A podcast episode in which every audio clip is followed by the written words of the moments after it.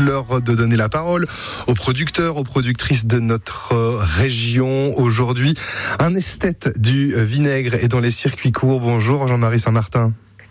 Bonjour, bonjour. Ancien restaurateur, voyageur, vous avez travaillé notamment euh, en Allemagne pendant plus de 25 ans et aujourd'hui vous avez monté, euh, enfin depuis 2016, une entreprise qui fabrique euh, du vinaigre, des vinaigres élaborés à base de pulpe de fruits. Qu'est-ce qui vous a amené à vous intéresser au vinaigre? Eh ben, pourquoi, pourquoi le vinaigre? Mais bon, pas que.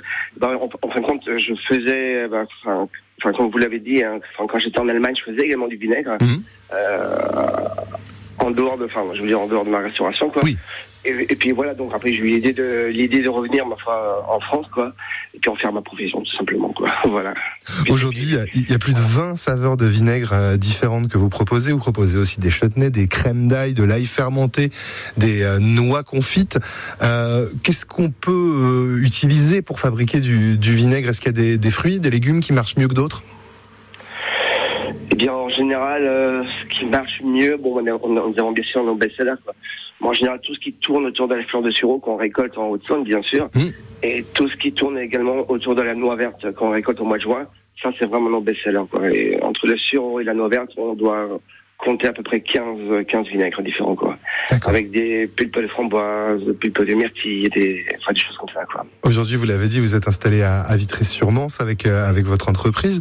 Euh, le, le vinaigre à base de framboise, par exemple, ça peut se marier avec quoi? Comment est-ce qu'on peut utiliser ces vinaigres euh, aromatisés?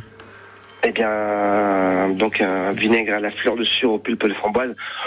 Avec quoi on peut l'utiliser Je veux dire avec toutes les salades possibles et imaginables, les crudités, mais également également pour faire un, un magret de canard. On peut imaginer un magret de canard et euh, on le cuit et en fin de cuisson, ma foi, on le déglace avec. euh, Enfin, c'est-à-dire on, on cuit notre magret de canard, on jette la graisse, on retire la viande et ensuite on, on met un petit peu de, de vinaigre de fleur de sureau framboise. On laisse euh, Déglacer un petit peu euh, déglacé, voilà, simplement.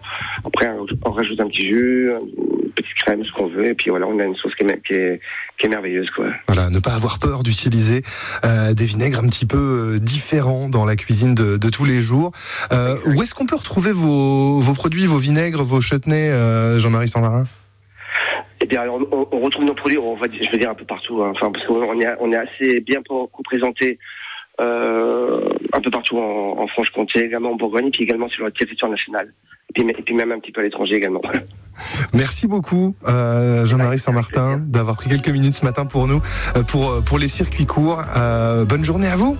Voilà, bonne journée à vous tous. Et puis je vous renvoie vers le site jeandevelas.fr pour retrouver toute la production fabriquée à Viteil-sur-Mance.